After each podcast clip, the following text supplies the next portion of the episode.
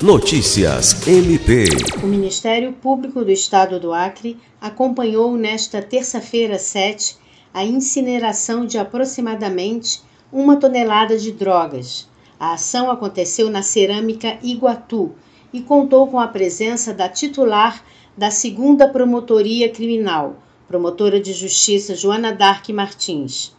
Para a promotora, é importante a participação do Ministério Público em ações como essa, por se tratar de um trabalho em conjunto das forças de segurança e o MP.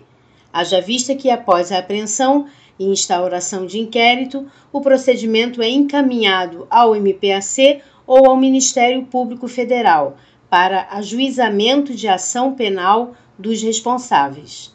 Todo o quantitativo de entorpecente incinerado pela Delegacia de Repressão às Drogas da Polícia Federal, é resultado de apreensões feitas nos últimos meses pelas forças de segurança no estado do Acre, na capital e no interior. Lucimar Gomes, para a Agência de Notícias do Ministério Público do Estado do Acre.